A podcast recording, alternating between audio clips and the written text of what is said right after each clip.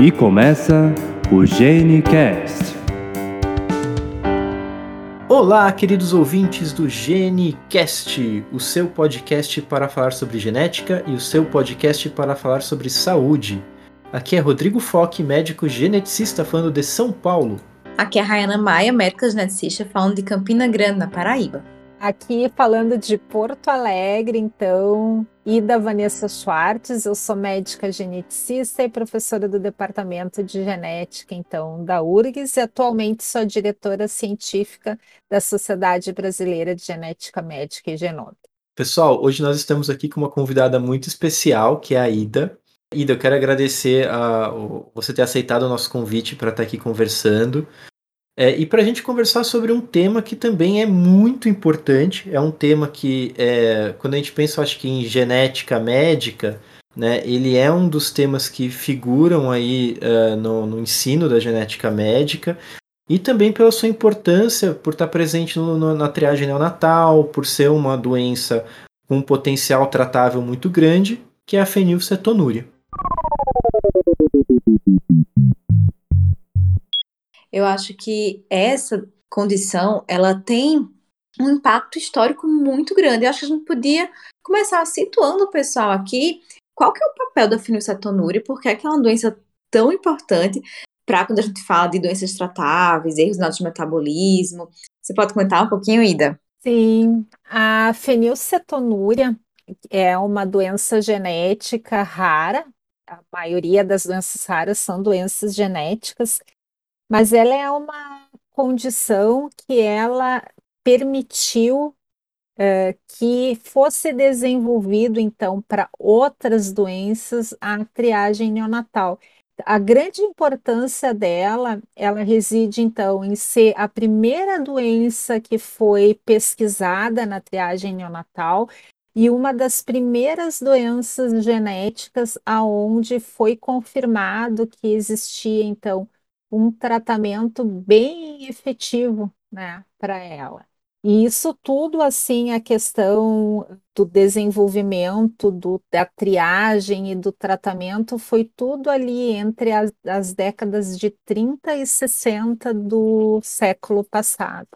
Para vocês verem que, na verdade, não faz tanto tempo assim, menos de 100 anos. Quando a gente pensa na, na fenilcetonúria, e assim, como que a gente pode definir a fenilcetonúria? O que, que é exatamente a fenilcetonúria? Que que, porque a gente já falou um pouco no passado sobre erros inatos de metabolismo como um todo, e aí, para quem está escutando, é, talvez vá lembrar daquela conversa que a gente teve lá, no, no, lá atrás sobre os erros inatos, eles terem muito aquela característica de um defeito enzimático que vai levar a um acúmulo de alguma substância ou a falta de alguma outra substância né, no nosso organismo. E tanto esse acúmulo como essa falta, elas podem é, ser danosas, né? E a fenilcetonúria, ela também entra dentro desse contexto, certo? Certo. E depois até, Rodrigo, eu vou comentar umas outras coisas assim que são bem interessantes nesse sentido, né? Então, quem trabalha com erro inato do metabolismo, com bioquímica, adora conversar sobre as rotas metabólicas, né? Na fenilcetonúria, eh, o que acontece é que existe uma atividade reduzida de uma enzima que se chama fenilalanina hidroxilase. Essa fenilalanina hidroxilase, como qualquer outra enzima do nosso organismo, ela é produzida a partir de um gene. Cada gene, vocês sabem, ele tem, a gente tem duas cópias, né? Uma que a gente ganha do pai e outra que a gente ganha da mãe. E quem tem atividade deficiente dessa enzima, eh, possui daí uma mutação, uma variante patogênica na cópia do gene que recebeu da mãe e na cópia do gene que recebeu do pai. Essa enzima, quando ela está funcionando direitinho, tanto em termos de quantidade quanto de qualidade, ela tem uma função bem importante que é a de transformar o aminoácido fenilalanina em tirosina, que é um outro aminoácido. Vocês vejam que o nome da enzima é fenilalanina hidroxilase. O que ela faz é colocar um radical hidroxila na fenilalanina, e isso faz com que a fenilalanina seja convertida em tirosina. Essa reação ela acontece no fígado. Isso que é o interessante, assim, ela acontece no fígado. Mas quem tem fenilcetonúria não tem problema de fígado, tá? Mas a reação é lá, é lá no fígado. Daí o que que acontece? Aumenta a quantidade de fenilalanina e diminui a de tirosina. Essa quantidade aumentada de fenilalanina acaba indo assim para a circulação sanguínea e ela vai acabar chegando lá no cérebro, porque lá no cérebro existe um canalzinho que comunica o sangue com o cérebro. E a fenilalanina consegue né, ser transportada para dentro do cérebro. Quando ela é transportada de uh, uma maneira assim veloz, em grande quantidade, o que acontece é que acumula fenilalanina dentro do cérebro também, e isso vai ocasionar as manifestações clínicas que os pacientes com fenilcetonúria têm, que são assim mais frequentemente neurológicas, né? Deficiência intelectual, uh, crises convulsivas, podem ter problemas eh, de movimento também, tá? Então, do ponto de vista eh, bioquímico, é isso que acontece. Ida, eu, eu acho bem interessante, né, isso que você estava tava comentando, essa questão do, da, da reação ocorrendo no fígado, é, e assim, o, o, que eu tenho de, de experiência com, com fenilcetonúria, realmente a, a, gente não vê nenhum comprometimento hepático, né? O grande ponto aqui é, é, são as questões associadas ao neurodesenvolvimento, principalmente, né? Uhum. É, mas tirando esse comprometimento neurológico, é, existem outras características clínicas que a gente também é, pode observar nesses pacientes? Viu que a gente está falando até na minha explicação, né, Rodrigo? Tudo de pessoas com fenilcetonúria não tratadas, né? Sim, sim. Então, é, é o neurológico, mas tem um sintoma não neurológico, tá? Que é a questão que eles tendem a ser mais clarinhos, tá? Do que o resto da família. Por quê? Porque a, a fenilalanina, né, assim, normalmente ela vai se transformar em tirosina e a tirosina ela é convertida em melanina, tá? Quando a gente tem uma atividade reduzida da fenilalanina hidroxilase, eu acabo tendo menos tirosina e, consequentemente, eu acabo produzindo menos melanina, tá? Então, quando as crianças assim chegam para a gente, faz de conta que, que é um caso um diagnóstico tardio. A gente percebe que o cabelo é, por exemplo, mais claro do que o do resto da família. E quando a gente começa a tratar, o cabelo fica mais escuro. Então, esse é o único sintoma, uma manifestação clínica de paciente não tratado, fora as questões neurológicas. Tá? Então, seria ter uma hipomelanose, não é que não é albinismo, não é a mesma coisa, né? Ele fica mais claro do que o resto da família. Ida, e o odor? E o cheiro? Sim, isso também uh, eles, a, eles podem ter, mas ele não é um, um, não é a mesma coisa assim que a gente uh, nota uh, como na doença da urina do xarope do borto, tá? não é uma coisa assim tão chamativa, mas eles também pode, podem ter, assim, os indivíduos não tratados por causa da, da excreção de ácido fenilpirúvico e fenilacético e as próprias fenilcetonas, né? A gente diz que é um cheirinho, assim, de rato ou de mofo na urina ou no suor. E vai ser comum, tão maior foi essa excreção, ou seja, quanto menos tratado foi esse paciente, ou a gente consegue ver já em, já em, em, em, crianças menores? Ou é tão mais tardio? Isso é bem legal, Rayana, a tua pergunta, assim, ó, porque quando a gente. Uh, tu viu que o nome é fenilcetonúria, né? Então, assim, ó, fenilcetonúria, né? Uhum. Uh, Uh, só que assim, nem todos os pacientes eles vão ter é, esse aumento da excreção do, do ácido fenilacético na urina, tá? É, eles, essa quantidade ela é dependente do nível de fenilalanina no sangue, tá? Então, por exemplo, bebezinhos da triagem que a gente pega ali no início, eles podem ter níveis altos de fenil, mas não em níveis que já vai dar o cheiro, tá? Ou que tu tenha a fenilcetonúria, a eliminação do ácido fenilacético na urina, tá? Normalmente tu tem quando o nível no sangue é maior que 10, tá? Por isso que eu te disse que é diferente assim do paciente com doença da urina do xarope do bordo, porque na doença da urina do xarope do bordo tu, tu já consegue sentir assim se o paciente está em crise na hora, né? Uhum. Então, o moral da história depende da, do nível de fenilalanina do sangue. É, eu acho legal a gente comentar isso porque é, quando a gente pega no livro, né? Eu sei que tem estudante que está escutando a gente.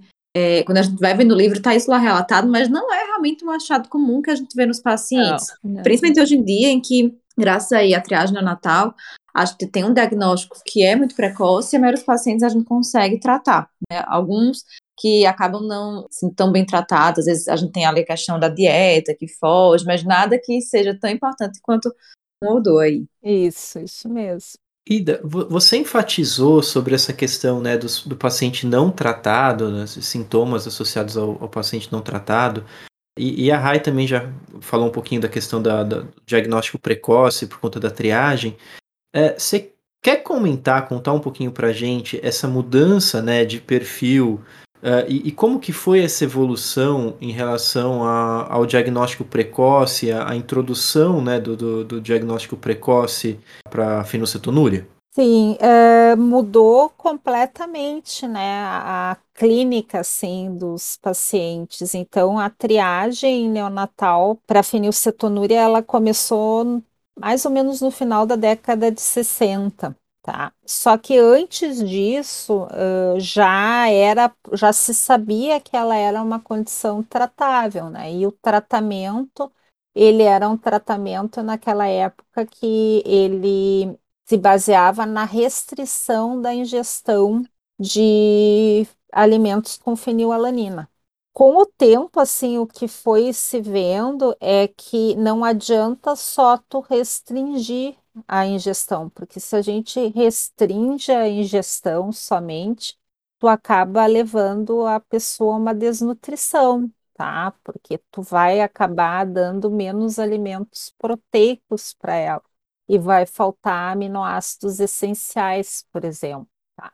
Então, o, o tratamento é restrição da ingestão de fenilalanina mais a suplementação de aminoácidos essenciais por uma fórmula metabólica específica. Hoje em dia já existem assim outras, uh, eu nem vou dizer assim que é alternativas terapêuticas, mas outros complementos a esse tratamento padrão, né? Que, por exemplo, inclui o uso do, do cofator da fenilalanina hidroxilase, que a gente chama de tetrabiopterina ou BH4, né? Porque alguns pacientes, se a gente dá o cofator, a enzima se ativa, ela trabalha mais, então o paciente não precisa ter uma dieta tão restrita. Existem algumas outras fórmulas, por exemplo, enriquecidas em um tipo de aminoácido que são aminoácidos que bloqueiam a entrada da fenilalanina no cérebro. Tá? Então, com isso, ela, ela pode até estar tá alta no sangue, mas ela não vai lesar o cérebro, né? E existem também uma coisa que o pessoal está trabalhando muito é porque as fórmulas elas são uh, metabólicas, elas são produzidas a partir de aminoácidos artificiais, então elas tem um gosto ruim. Então se tenta também produzir fórmulas a partir de produtos naturais, como do, do líquido assim que sobra da, da produção de queijo. Tá? Isso é um produto que se chama glicomacropeptídeo, que é pobre em fenilalanina. A, no, a maior novidade assim na área é terapia de reposição enzimática para fenilcetonúria, tá? que já é uma realidade nos Estados Unidos e é uma enzima que se dá, é, que é a fenilalanina amônia liase. Ela não é uma fenilalanina hidroxilase, tá? Ela é uma ela converte fenilalanina em amônia e ácido transcinâmico. Então, ela é indicada, ela é uma aplicação subcutânea indicada para indivíduos adultos com baixa adesão ao tratamento. E tem vários estudos com terapia gênica também. Então, assim, Rodrigo, tendo todas essas estratégias, o que que a gente percebe assim? Os indivíduos, né? Vê que eu nem estou usando a palavra paciente, assim, que são bem aderentes ao tratamento, né? Que a gente consegue mantê-los assim dentro, com a fenil dentro dos níveis alvo. Eles são pessoas que nem qualquer outra. Tá? Eu, eu, assim, eu diria, embora a gente tenha toda uma conotação de usar a palavra normal, né?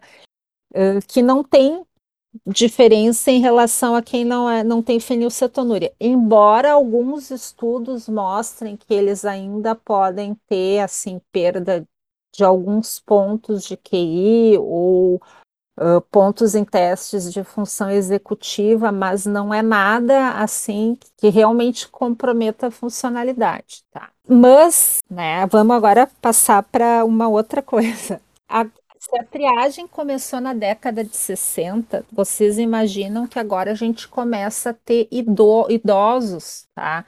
Com fenilcetonúria. Então, o que o pessoal está vendo é o que, que esses indivíduos, então, adultos, né, que têm o tratamento desde muito pequenininhos, o que, que eles têm de diferente em relação a, ao resto da população. Então, o que, que que, que os estudos apontam? Eles têm uma maior tendência de serem obesos, tá? Isso, sempre foi uma grande discussão, mas a princípio aumenta o risco pela própria questão assim da dieta de ficarem obesos. E a outra coisa é que eles teriam maior risco de serem hipertensos, tá? E de ter alguma disfunção renal.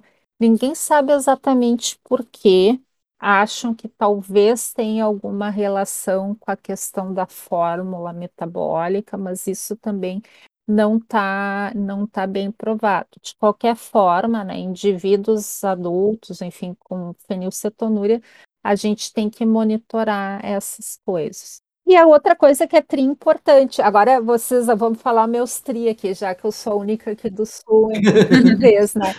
A gente tem que lembrar, né? Eu falei uh, das moças com PKU, né? Então, no Brasil, a nossa triagem neonatal, o programa mesmo, assim, nacional, ele é de 2001. Então, a, agora 20 anos. Então, a gente está tendo meninas, né, que estão com diagnóstico precoce, uh, entrando na sua idade reprodutiva.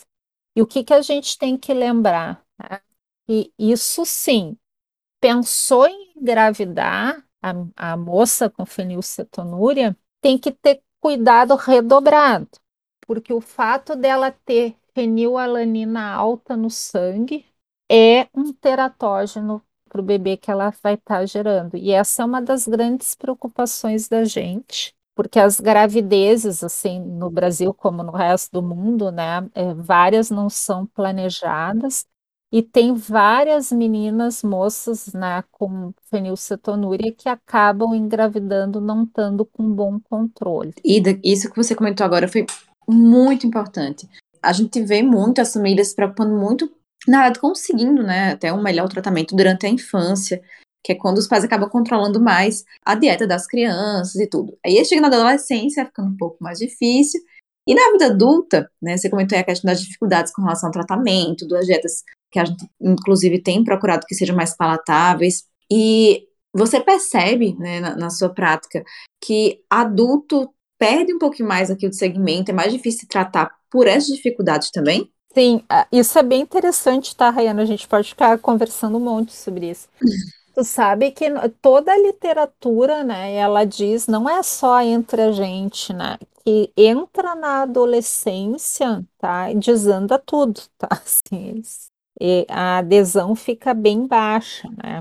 Uh, a, teve um, um, um levantamento que a gente fez no nosso serviço que não mostrava isso, assim, mostrava que os adolescentes e adultos eles eram mais aderentes, mas isso é porque a gente acaba aceitando um ponto de corte, né, assim, eh, de normalidade da fenil para adolescentes e adultos maior do que para crianças.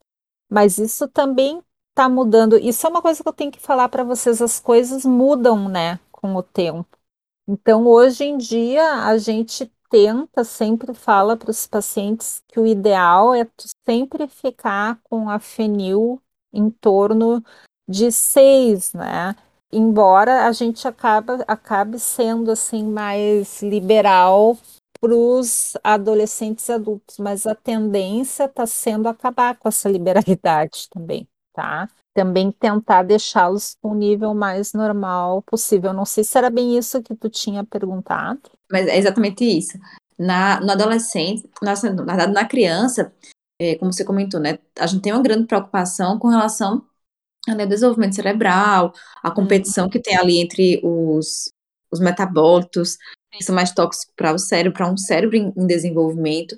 Mas no adulto a gente sabe que também tem um impacto, né, quando sai da dieta. Não é simplesmente a dosagem que ela vai ficar alterada, né? Isso, e daí assim o impacto nos adultos, tirando essa questão que eu já comentei que é super importante, né, de uma gravidez onde a mãe com fenilcetonúria está com níveis acima de 6, a gente não espera, assim, por exemplo, que o adolescente ou adulto que esteja com fenilalanina alta, por exemplo, que ele vá ter deficiência intelectual caso ele tenha sido bem controlado na infância. Mas ele tem outras coisas, tá? Ele pode ter déficit de função executiva, ele pode ter desatenção, tá?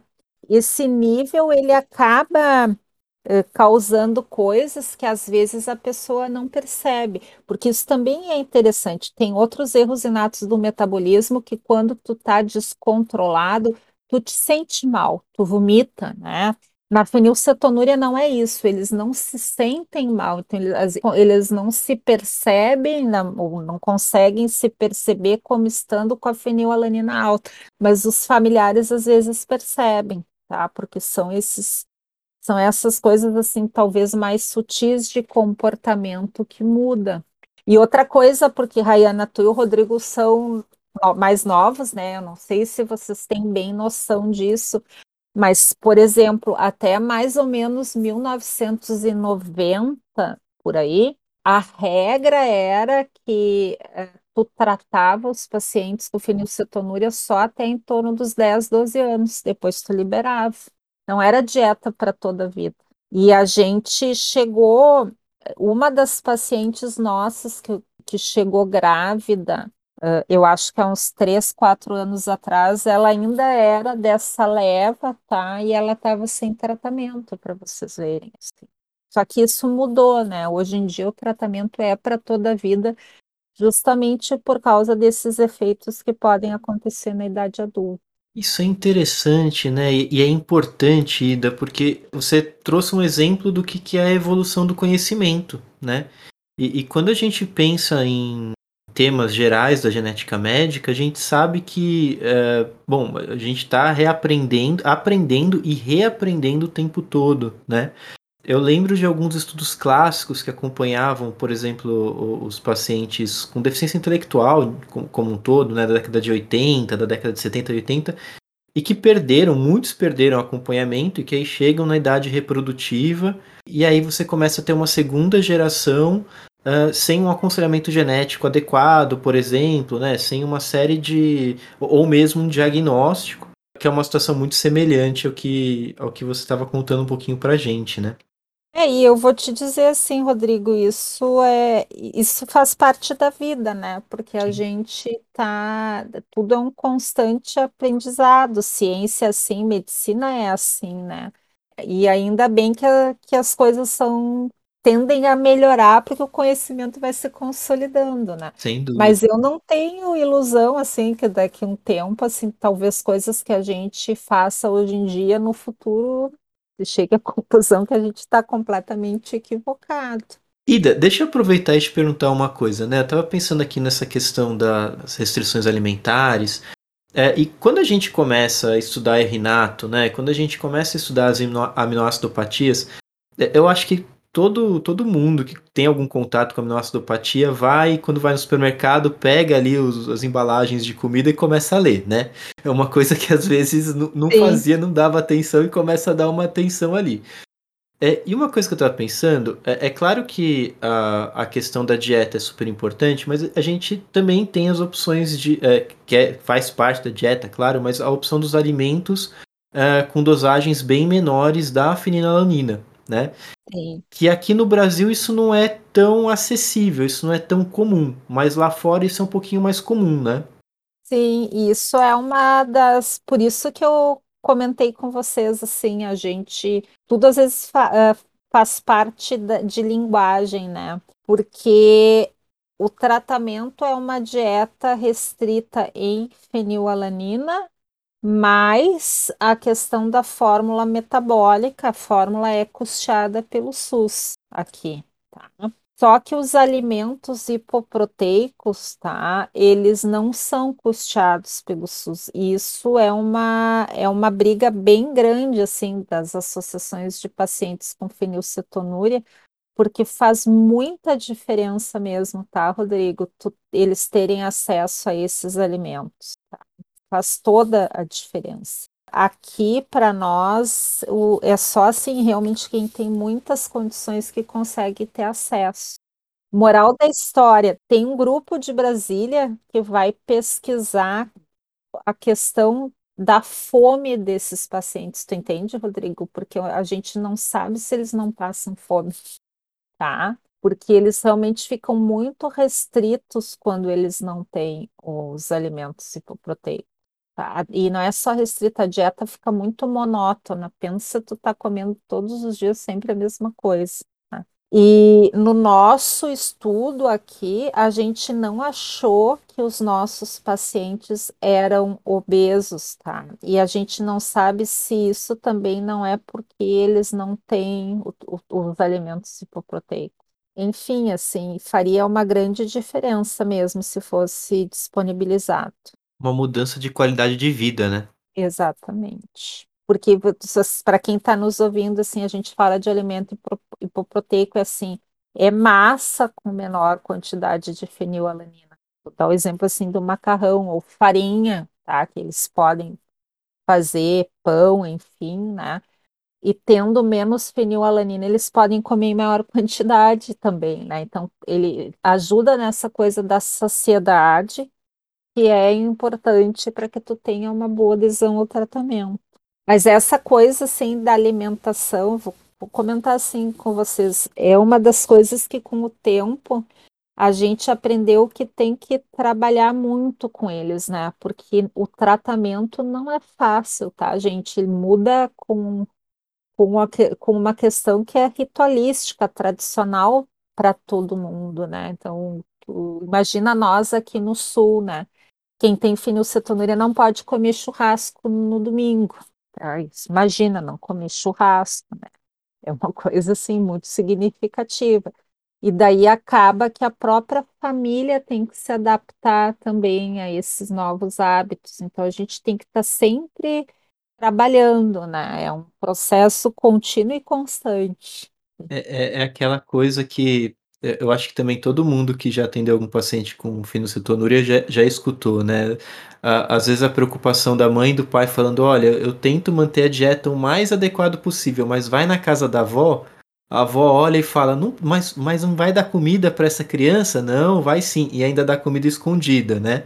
Eu acho que, que existem algumas, algumas questões, às vezes, da, da família mesmo entender, né?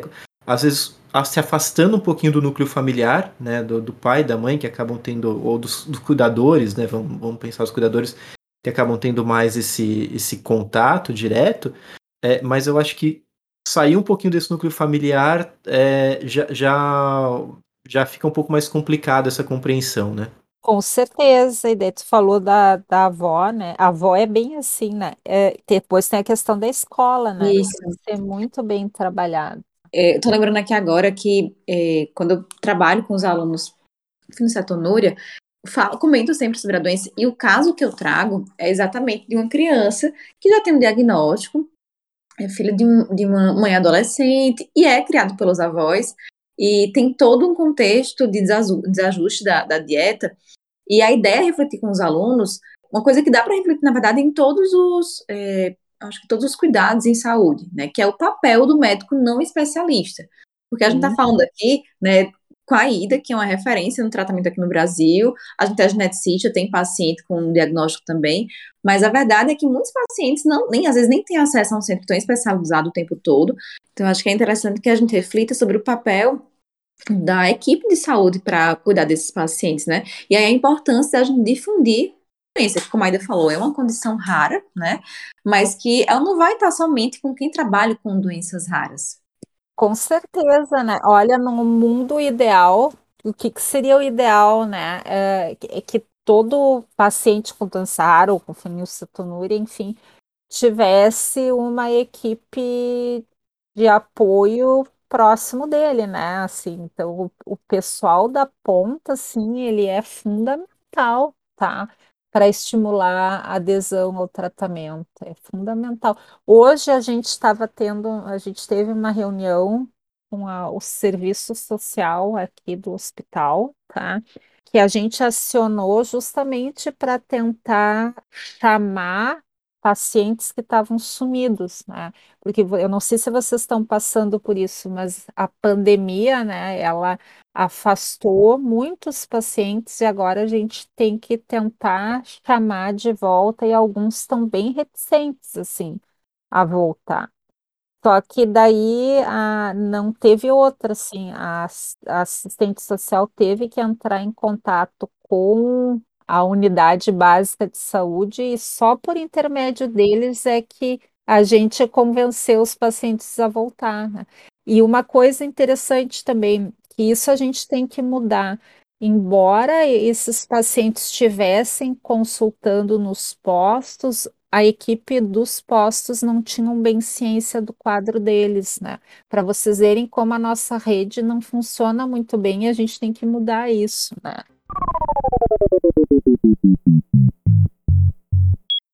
A gente já abordou em outros episódios, quando a gente fala doença genética, que nem sempre a gente precisa de um exame genético para se fechar um diagnóstico de uma, de uma doença ou uma síndrome genética, né? E, e quando a gente pensa nos erros no de metabolismo, isso é uma, uma coisa super comum, porque a gente tem outras formas de avaliar. A gente avalia aquela substância que está faltando, aquela substância que está em excesso, a gente avalia a atividade da enzima. E é exatamente esse o ponto que permite que a fenilcetonúria seja uma doença diagnosticada já no período neonatal, né? Bem legal a tua pergunta. Quer dizer, quando eu dou aula, eu também uso a fenilcetonúria como exemplo de, de como dar diagnóstico, né, de erro inato do metabolismo. Mas assim, pessoal, quando a gente fala de erro inato do metabolismo, eu sempre digo, tem outras condições fora a deficiência da fenilalanina hidroxilase que também podem aumentar a fenilalanina e diminuir a tirosina. No caso, são as doenças relacionadas a uma síntese uh, deficiente ou reciclagem deficiente da tetrabiopterina, daquele cofator, o BH4. Então, assim, num mundo ideal, que não é o que acontece aqui conosco, né? Uh, a gente sempre tem que fazer uma análise para excluir deficiência de BH4. A gente consegue fazer isso, né? alguns uh, centros de referência fazem isso, uh, enviando, por exemplo, material para o exterior, tá? Só que tu também pode fazer isso por uma análise genética. Então, a regra é que tu tem que excluir as deficiências de BH4 e que é difícil, ainda não é de fácil acesso à exclusão bioquímica da deficiência de BH4. Então, hoje em dia, a análise genética ela tem ajudado muito, tá? Nesses casos. Tá? Então, tu pode fazer análise genética, porque se é uma deficiência de BH4, o tratamento é diferente. Tá? Não é a mesma coisa que o tratamento da fenilcetonúria. Né? Na deficiência de BH4, você, além de dar o BH4, você tem que suplementar o paciente com algumas substâncias que vão agir como precursores, por exemplo, de neurotransmissores. Então, tu viu, Rodrigo, a minha resposta foi meio um mix, tá? Hoje em dia a gente tem utilizado bastante a, a questão da análise genética, muito também no intuito de excluir deficiência de BH4. Ida, você fala agora da, da do BH4, é, a gente falou agora do diagnóstico também. E existem dentro aqui do espectro da, da, desses defeitos dessa via, diferentes diagnósticos, existe uma classificação para a fenilcetonúria, todos os pacientes que têm um defeito na enzima têm o mesmo quadro clínico. Como é que funciona? Todos os erros inatos do metabolismo, né, eles podem ser classificados em uma forma mais grave e uma forma mais leve, tá? E essa classificação, ela é muito, assim, dependente do nível de atividade da enzima que a pessoa tem, porque assim, quem tem fenilcetonúria tem uma atividade deficiente da enzima, mas isso não quer dizer que seja 0%.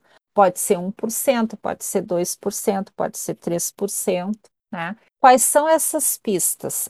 Uma das pistas é o nível de fenilalanina no sangue que ele uh, tem na ausência de tratamento, tá? E uma outra pista é a tolerância dele à fenilalanina. O que, que é a tolerância? É a quantidade de fenilalanina que ele consegue comer, né? E os níveis de fenilalanina do paciente estarem dentro dos níveis altos. Eu vou dar exemplos assim para vocês. A gente considera nível alto de fenilalanina fenilalanina no sangue maior do que 2 miligramas por decilitro. Eu vou sempre estar tá falando em miligramas por decilitro aqui, tá?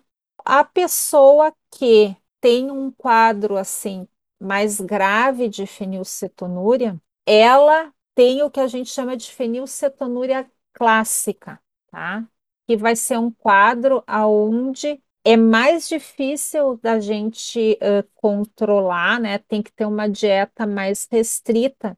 E normalmente, quando ela é diagnosticada na triagem neonatal, o nível dela no sangue tá 20 ou mais, tá? De fenilalanina. A pessoa que tem ao diagnóstico de 6 a 20, ela tem uma fenilcetonúria leve, tá? Então, assim, a pessoa que tem uma fenilcetonúria clássica, a tolerância dela é em torno de 250 miligramas de fenil por dia.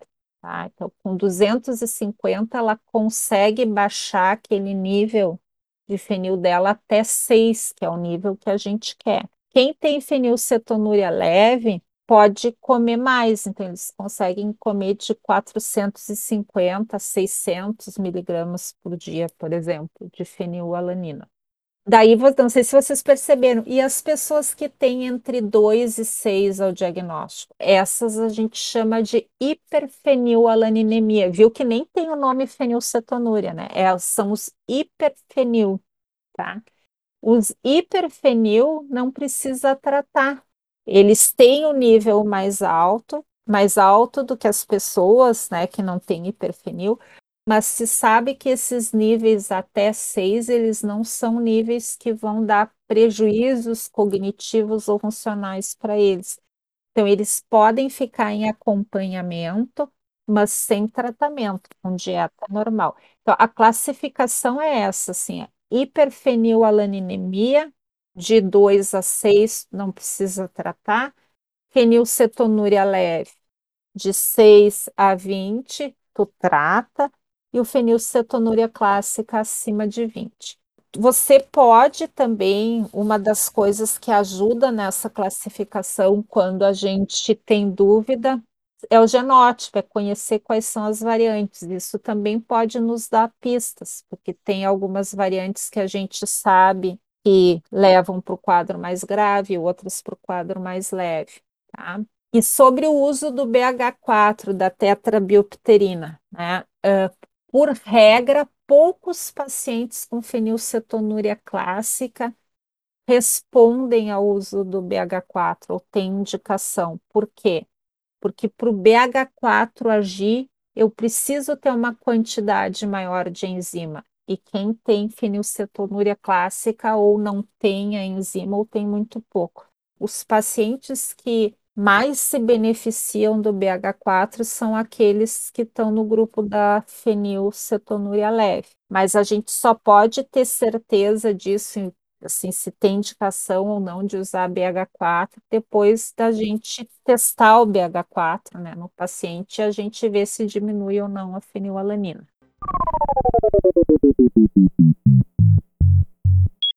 Bom, pessoal, hoje nós estivemos aqui conversando sobre fenilcetonúria, um tema extremamente importante, como vocês puderem ver, é, ouvir, né, melhor ainda. Foi um, um, programa bem gostoso de gravar. A Ida, né, maravilhosa. Obrigado de novo a, a possibilidade de você estar aqui com a gente, Ida. Para quem está nos acompanhando, lembre-se sempre de nos seguir nas redes sociais, isso é muito importante para a gente poder fazer esse projeto crescer. Compartilhem com os amigos, com os conhecidos, com aquelas pessoas que vocês acham que iriam gostar de conhecer o Genicast. Lembrando que vocês podem nos encontrar em qualquer rede social como arroba GenicastPodcast. E hoje nós estivemos aqui com a Rayana Maia. Pessoal, foi um prazer estar falando com vocês sobre mais um tema tão interessante. Fiquei muito feliz de estar aqui com a Guida nesse cast. E vocês sabem onde me encontrar lá no arroba Genetigram. Um beijo, até o próximo cast e também com a Ida Vanessa Schwartz. Certo, pessoal, foi um prazer estar aqui com o Rodrigo e com a Rayana, tá? E eu vou indicar para vocês seguirem, então, o, no Instagram, tá? Do Nutrição Metabólica, que é do nosso grupo, então, como a gente falou hoje sobre fenilcetonúria. Ali vocês vão poder encontrar é, várias dicas sobre o tratamento dessas condições que é feito mais por estratégias, então, nutricionais, receitas, enfim, é bem legal, tá? Muito obrigada. Maravilha! Aqui é Rodrigo Foque, vocês podem me encontrar no arroba dr.rodrigofoque. Esse foi o GeneCast, até o próximo episódio e até mais!